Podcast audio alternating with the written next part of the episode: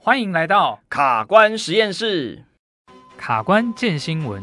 我是健康主播阿泽。二零二二全民风氏足，德国球员凯哈费尔兹受访曾透露，许多人认为男性是不需要训练臀部的，但其实长期过度由腿前主导的话，很容易造成骨盆前倾。因此，哈费尔兹在训练上不会忽略到臀部训练的基本动作，像是球员、短跑、田径选手也要注意骨盆前倾问题。日前有媒体报道，骨盆前倾问题占骨科就诊前三名，而百分之七十五到八十五 percent 的人都有骨盆前倾状况，却不知道，也成为容易被忽略的问题之一。我聊到这个骨盆前倾哈，其实我有一个切身之痛。嗯，其实我有一群中年即将迈入四十岁的一群朋友，嗯，那这些中年的大叔们啊哈，他们就每天都追着我问说：“哎、欸，志龙啊，我这个肚子越来越大、啊。”这个我到底是不是骨盆前倾啊？对，所以其实有时候我看到他们的肚子，我其实只能笑而不答。那究竟呢？到底这个肚子大这件事情是骨盆前倾造成的呢，还是肥胖造成的？那阿哲你怎么看？好，OK，那我们很快速的针对骨盆前倾这个问题，哈，可以教大家两个在日常生活中很好判断自己是不是有这个骨盆前倾风险的方法。那第一个呢，就是我们可以观察我们的皮带。那如果我们的皮带啊，你会发现，在扎皮带的时候，我们前方的那个纽扣皮带头的地方会一直往下掉，掉到你的下腹以下，会变成从侧面看，你好像皮带在屁股上方的地方是比较高的，那在小腹前方的那个地方是比较低的，变成一个倾斜的状况，这个很有可能就是骨盆前倾的问题。那如果你今天纯粹是肥胖的话，它可能只是的皮带会需要系得比较松一点点哦，这样就会是两个会不太一样。那第二个方式呢，我们可以找一面墙，那靠在墙上，让你的屁股、还有你的上背、还有你的头可以贴紧墙。这个时候，我们去观察一下你的后腰跟墙之间的距离。如果这个距离你会发现它日益的变大，诶，那就也很有可能是有骨盆前倾的一个问题喽。好，以上就是我们今天的健新闻，我是健康主播阿泽，马上让我们收听今天的节目吧。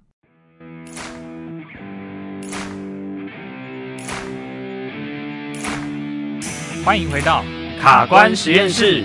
我刚刚听完建新闻啊，很紧张，不断的看着裤头，嗯，会怕哦。对对对，但是我有个困扰啊，嗯，男生可能很常系皮带，但是女生的皮带往往是装饰用，哦、那那怎么怎么判定呢、啊？好，其实，在无论有没有系皮带啊，像我们那个裤头，比如说牛仔裤好了，我们前面不是有一个铆钉吗？哦，就是扣上的铆钉，嗯、这个交接的地方其实也是很容易随着我们骨盆的一个位置。它去改变的，那跟皮带头其实一样。当你如果开始哎有骨盆前倾问题的时候，这个铆钉头它也会稍微比较容易往下滑落，往下掉。哦，就是往下滑落的裤头的，比如说是扣子，对，或者铆钉，其实就是很有可能代表你是骨盆前倾。对，但毕竟啊，像这个裤子问题，它有可能是松的问题，哦，所以如果说要比较严谨的话，可能还是要去请医师或是物理治疗师做评估，会比较准一点。那究竟我们在呃专业的领域来讲的话，对于骨盆前，因为骨盆前你听起来是一个很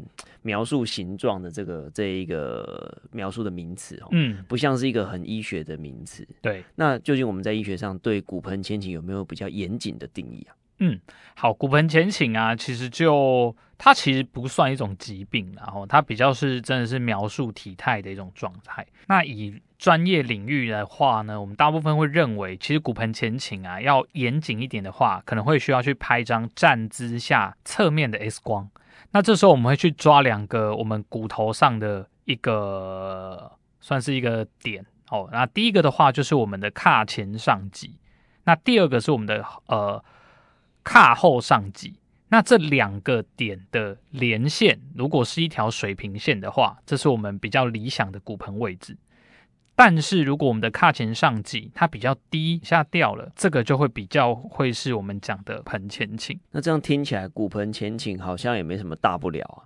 那我们为什么要讨论那么多？骨盆前倾啊，其实真的很多人都有哦。但是也不是所有有骨盆前倾的人都会有症状，这一点是没有错。嗯嗯。不过我们在临床上啊，会看到有一些像是那种椎间盘突出或是长期慢性下背痛的人哦，他可能去做了很多精密的检查，哎，可是都找不到说，哎，你骨头有什么问题啊？或甚至去拍了核磁共振，也没发现你的椎间盘有什么问题，但他还是会下背痛。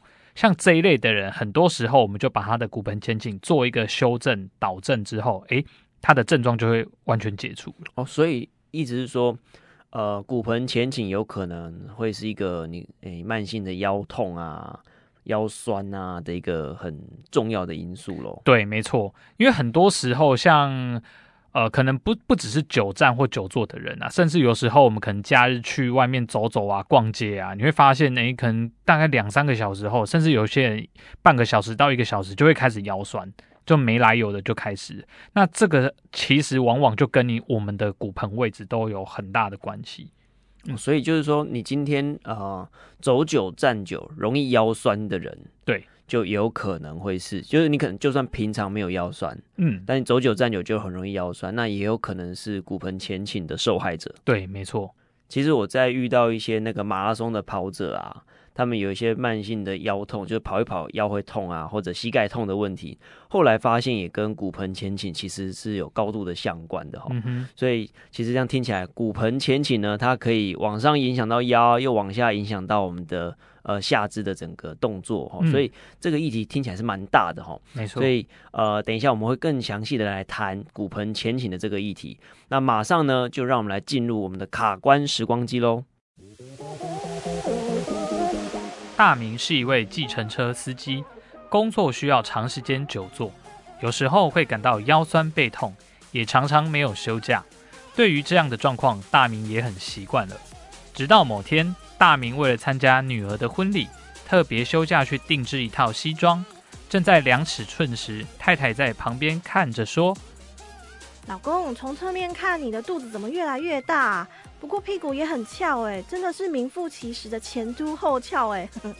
老婆，不要嘲笑我了，我现在连抬头挺胸，肚子一样没有变小之外，反而会觉得腰很痛哎，怎么站都很奇怪，而且这样穿衣服都不好看。老公，我从侧面看你身形，你会不会是骨盆前倾啊？哎，呸呸呸，乱说！我堂堂一个大男人，怎么可能会有什么骨盆前倾的问题呀？你是最近又看了什么电视，在那边乱联想乱猜啊？我上次在电视上看到健康频道说啊，久坐的人容易有骨盆前倾，而且不只是女人会有这个问题耶，男人也会有。所以老公，不然我们先不要量了，先去诊所看看吧。假如真的骨盆前倾，早点矫正，你穿衣服也会比较好看啊。你也想要帅帅的参加女儿的婚礼吧？大明虽然有点不情愿，但最后还是说：“那好吧，我去看看吧。”就这样。夫妻俩便去看医生，开始了这一天的关卡。那到底大明是因为什么原因而可能造成骨盆前倾呢？马上让我们来解析。哦，其实那个大明刚刚的这种状况啊。我听了其实很有既视感，对，因为我也曾经遇过，就是就是有很多患者是跟我抱怨说，哎、欸，他怎么就是抬头挺胸，因为尤其他刚刚讲抬头挺胸，而且腰越来越痛，嗯嗯嗯，就是越抬头挺胸越痛越不舒服，然后后来一查发现，哎、欸，真的就是腰椎的弧度过大，而且骨盆很算是很重度的前倾了哈，嗯嗯，所以其实呃骨盆前倾它跟腰痛的关系其实非常非常的。鲜明的，那究竟骨盆前倾是怎么造成的啊？嗯，其实骨盆前倾它造成的原因啊，呃，我我目前啊，大概这样临床经验下来，我会觉得没有说真的啊，一定是什么。但我们比较常见的话，就会是像久坐的人，以及缺乏运动习惯的人。哦，那有一些有一些的话，会是他比如说曾经经历过一些手术，腹腔这边的。哦，比如说什么割盲肠啊、剖腹产啊等等的啊，割盲肠也会让你骨盆前倾哦，就是很有可能哦，因为在腹部这边如果有动过刀的人，他其实整个腹腔这边的筋膜的状态其实是没有那么好的哦，可能会因为那些疤痕的紧缩，让你的核心肌群没有办法好好的去控制你的骨盆跟腰椎。嘿，这个这个状况我也曾经有遇过哦，等于是间接的造成了这个骨盆前倾的。对，所以骨盆前倾往往它会是一个反映我们现在身体状况的一个状态哦。那所以它也是一个动态的状态哦。比如说今天你的身体状况比较好哦，近期都有在运动，你可能你的身体姿势排列就很好。但如果说哎，你这个呃最近可能这几天比较累啊，等等，又没有睡饱啊。全身的肌力，然后那个状态都是觉得软软的话，或像现现在冬天哦，你就会觉得人比较呃比较倦怠一点的时候，就有可能诶，你的骨盆会稍微跑到比较前倾的位置。所以这样子是不是有可能就是说，诶，我平常发现我有骨盆前倾，而且我有不舒服，我某天请了假，然后心情很好，然后跑去看医生，嗯，然后那一天也没有在工作，所以我有可能在看医生的当下。骨盆是没有前倾的喽，嗯，很有可能哦。我们常临床上就遇到这个问题。我靠，那真的很麻烦哎。对，我举一个我自己的例子哈，我那个时候还在大学的时候，我大二的时候有一阵子啊，呃，就会腰不知不知道怎么样哦，就会就会很酸很酸，然后甚至会有一点点痛，有点不舒服。对啊，那那个时候就想说，哎，自己是物理治疗系的学生嘛，那平常也有在打系队啊，那种篮球啊，什么球都有在碰，怎么还会？这么不舒服，嗯，嗯，对，然后那个时候我就去找了我的班导师，那班导师就已经是呃物理治疗师了嘛，嗯，那他帮我看了一下我的状况，他就跟我说，哎，你这是骨盆前倾。那我记得那个时候老师给我的建议其实很简单哦，他就是帮我重新找回什么叫骨盆比较好的那个正中的位置，中立的位置，诶，我就大概练习了自己练习了两个礼拜，我的腰痛问题就没有了，就不见了，哦。在这边，我提得到一个很重要的启示，嗯，就就算你只是大二，你也有可能有骨盆前倾的问题哦。对，这个时候，那而而且我是真的蛮意外，因为那个时候的运动量、活动量是很大的。对，所以我在临床上也有遇过，可能已经是国手等级的运动选手，也有骨盆前倾跟一些慢性下背痛的问题哦。那其实跟他们啊，长期去做一些专项特定训练会有关系，会让他们的可能一些呃肌群造成不平衡哦。因为骨盆它其实我们刚刚有提到，它这个骨盆位置，它是一个身体动态动态的一个摆位状态。那会跟我们的前后左右骨盆这一带、腹腔这一带，甚至臀部这边的肌群都有关系。所以骨盆前倾跟你的年龄其实没有直接的关系。对，我认为没有直接关系，可能无所不在，在各个年龄层都很有可能发生。是，不过在女生可能发生的风险就会比较高一些些啦。哦，女生的发生风险比较高。对，因为我们刚前面有提到，在生理构造上，女生的骨盆比较容易会摆在一个比较前倾的位置。然后如果说女生还有碰到就是怀孕啊、生产的时候，诶，本来因为有胎儿的重量的影响，就会把我们的骨盆稍微再往前行的方向拉，对，然后加上女生的荷尔蒙啊，容易让我们的软组织啊、我们的一些韧带变得比较松软、松弛一点点，所以这个时候整体的稳定性上也会没有那么好。你指的是在怀孕的过程当中，怀孕过程中松弛这样？对对对，嗯。Okay. 所以这样听起来呢，其实女生也是有骨盆前倾的一个高危险群了哈。嗯，所以那到到底这个骨盆前倾在女生身上会是怎么样的一个呈现方式呢？接着我们再来听一个情境剧场吧。小花是产后三个月的妈妈，由于小花很在意身材，所以在生产后，除了忙于照顾小孩子外，也开始为自己安排瘦身的计划来恢复身材。但明明上半身已经瘦下来了，可是下半身迟迟看不到效果。出门搭捷运还被继续当作孕妇让座，小花因此感到很困扰。都已经生完孩子了，身材还没有恢复，为什么肚子还是突突的呢？难道肚子就只能一直突突的、突突的这样下去吗？身材回不去的原因到底是什么呢？哦，刚刚这个小花，嗯、她这个肚子产后突突的这个问题哈、哦，其实也是一种社会问题。社会问题怎么说呢？对啊，因为其实啊，这这种事情很容易造成纠纷。就是、纠纷对，因为他明明早就已经卸货，已经生产完了，然后但是你还是让座给他，哦，就很美送，就产后已经很忧郁了，然后你还让座给他，让他觉得很没自信。对，所以这其实会造成产后。的妇女们普遍的一个困扰跟忧郁啊，嗯、虽然被让座这件事情有座位坐很爽啊，但是被让座就是很不爽。嗯哼，那究竟要怎么样去拯救像小花这样子的一些女性呢？嗯，好像她前面提到，她就会觉得她即使很努力在做瘦身，还是会觉得肚子很凸。那这个原因其实就不是她胖不胖的问题了哦，这就就就会回到我们今天的主题，她是因为骨盆前倾后，她的肚子。本身的排列就会比较往前往前凸的感觉，对，所以呃前凸后翘这个时候就会跑出来，然后你就会觉得屁股比较往后啊，肚子比较往前。所以这个时候，我们其实只要把它的骨盆排列。找回原本中立的位置，其实就可以很容易解决像这种体态不好看的问题了。那这个跟一般常见的讲说去练核心有关系吗？嗯、好，练核心这三个字啊，现在其实可能大家就是 Google 查一下骨盆前倾怎么治疗、怎么矫正哦，可能后面得到很多的解答都是所谓的练核心哦。但是练核心这一个词其实会有一点点被误用。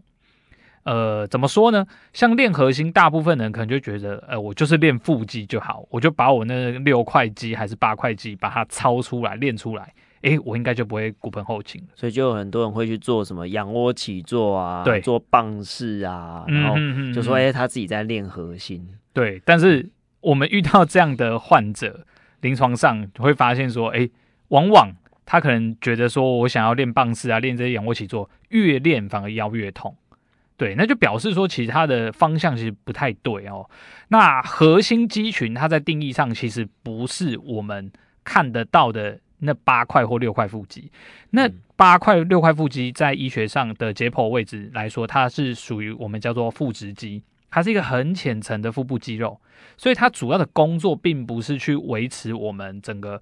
脊椎跟骨盆排列的这个功能，所谓核心肌群，它是在更深层包裹在我们脊椎周围、骨盆周围的这群肌肉哦。所以，所以我们平常看到的八块肌，其实是不是拿来当成维持我们脊椎稳定的一个主要的肌群哦？对，它主要是美观用的，就是是。而且，甚至啊，你把这种浅层的肌肉练得越强，你的核心会越没有办法用力。在我们我们的身体设那个用力的设计上面，会是这样子的一个结果，等于是会反而是重看不重用。没错，没错。所以有很多那种健身房练得很壮的人，也有下背痛问题，就是就是呃，因为他的浅层肌群练得太强，导致于他深层的核心没有办法好好的用力。那这样听起来很容易就会练错肌肉。对啊，那这样子到底要怎么样去正确的去？练核心吗？或者说，怎么样去正确的去把我们的骨盆前倾这个问题矫正回来？好，其实练核心真的是一个还蛮，我觉得是那个蛮深的、蛮蛮深奥的问题啦。嗯、哦，那我这边简单提供几个几个我们临床上大致的做法给大家参考。哦，第一个，我们一定会先呃指指导我们的学生或是患者去了解骨盆的摆位是什么。那这个时候，我们往往都是躺在瑜伽垫上。做的哦，让他在躺姿之下去先找骨盆的位置，那等到他知道诶身体的位置正确的位置是什么之后，我们开始来唤醒所谓的核心肌群。那这个时候我们会搭配触诊哦，去确认他用到真的是核心深层的这些肌肉，而不是浅层的腹部肌肉。比较像这个时候核心肌群的功能就比较像是一个固定器啦，哦，就是我们先帮助他把骨盆好的位置找到之后。诶，然后把核心唤起，这个时候它就比较容易固定在好的位置上面。也就是说在，在在练核心的时候，或者说在处理这个骨盆的位置的时候啊，这样看起来不太不太会像我们一般认知的，哎，好像在做仰卧起坐，一二一二那种感觉。嗯，反而看起来有点像一群人在毛 像毛毛虫在地上蠕动这样子，就骨盆好像前倾后倾，然后肚子就凸起来凹进去那种感觉，对不对？对对对，会有点像在。跳舞吗？对，会有点像这样子的感觉，像啊，像肚皮舞那种感觉。对，在找我们身体的位置，它比较是一个，其实练呃把骨盆前倾导正，它它其实是一个身体探索的一个过程。对，嗯、就教会你的大脑怎么去控制你的身体。然后去找到一个骨盆相对正中的位置，是大概是这样理解。没错，没错。那刚刚提了很多是训练端，就是说我们要自己要出力啊的这种问题。那其实会有很多人好奇，那我骨盆如果前倾的话，可以像我脊椎有问题的时候一样去翘吗？哦，用翘的。嗯哼哼，其实。用徒手去调整这一块啊，呃，坦白说，它会有它的效益在哦。但是我我们刚刚前面一直在提到说，骨盆前倾它其实是一个你身体大脑去控制身体的一个结果。好，所以你如果被动的调整回去，诶，的确哦，它可能会有立即当下的一个立竿见影的效果，但是它的持续性可能就不是很高哦。有可能是你你稍微再走个几步路，那你身体那个张力它全心。整合下来的结果，还是会把你推回原本那个骨盆前倾的位置。这是很有可能的。因为你如果只有接受被动的治疗，对被动的桥的动作的话，或者放松的动作的话。就是你的大脑还是没有接收到足够的资讯，是去把你的身体维持在这个好的位置上。对，是这个概念。对，没错。但有一些状况会是，哎，你的确有某些肌群非常的紧，那可能紧到你没有办法好好的去把骨盆回到原本好的位置。那这个时候就要针对这些很紧或是已经缩短的这些肌群去做一些放松跟处理，这个就会是必要的东西。哦，所以像这样子类型的处理，就可能是。要由治疗师亲手去帮你进行一些徒手的治疗，去把一些可能粘连啊、比较紧绷的肌群或筋膜把它放松，对，把它处理开，然后再去做训练，会比较事半功倍。对，没错。所以其实呃，物物理治疗师这边呢、啊，其实最重要的工作是在做一个全面的评估。哦，因为骨盆前倾它是一个身体的呃摆位的结果。所以非常多原因，可能他是日常生活中的习惯，那可能是他运动类型导致他肌群发展不平衡，都有可能导致骨盆前倾。所以这个时候治疗师的工作就会是，诶，帮我们的患者吼，或是帮我们的这些学生找到到底他骨盆前倾的主要原因是什么，然后针对那个点去进行处理跟治疗。所以其实处处理骨盆前倾不是只只是处处理骨盆前倾而已。嗯，而是要处理造成骨盆前倾的这些生活习惯啊、职业啊或者运动类型，才是能够治本的一个原因的那的一个方法。这样子。对对对，没错。好，那我们来总结一下哈。嗯，其实那个骨盆前倾啊，哈，有几个比较好发的一个族群，就是第一个，你如果有久坐而且不爱运动的朋友，哎，可能你的骨盆前倾的程度就会比一般人来的高喽。对，好，然后在第二个第二个类型，就是说你的特定的运动的习惯。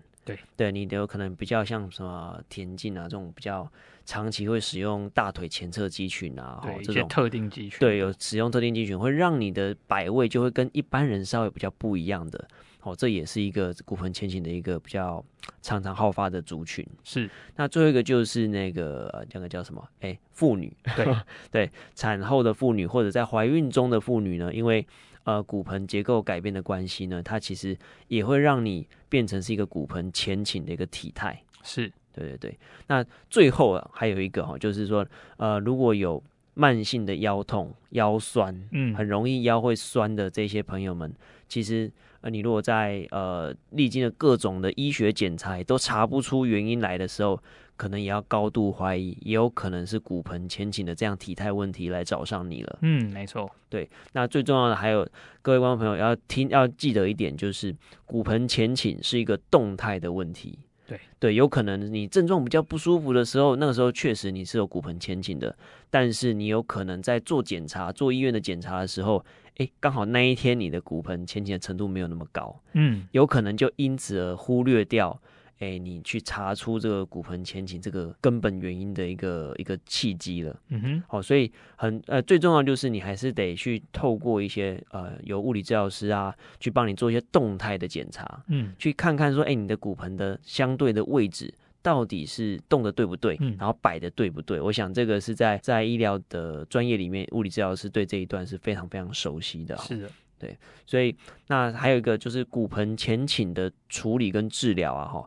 千万不要以为是哦，躺在那边瞧一瞧啊，动一动啊，或者自己练一练核心就可以搞定。嗯，它其实是要透过专业的人员呢，去帮你去找到你的骨盆正中。好、哦，各位听众朋友一定要记得。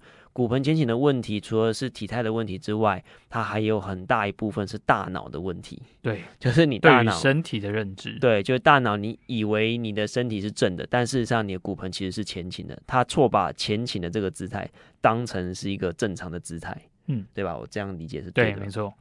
对，所以训练啊，或者调整的一个重点就会是教会你的大脑。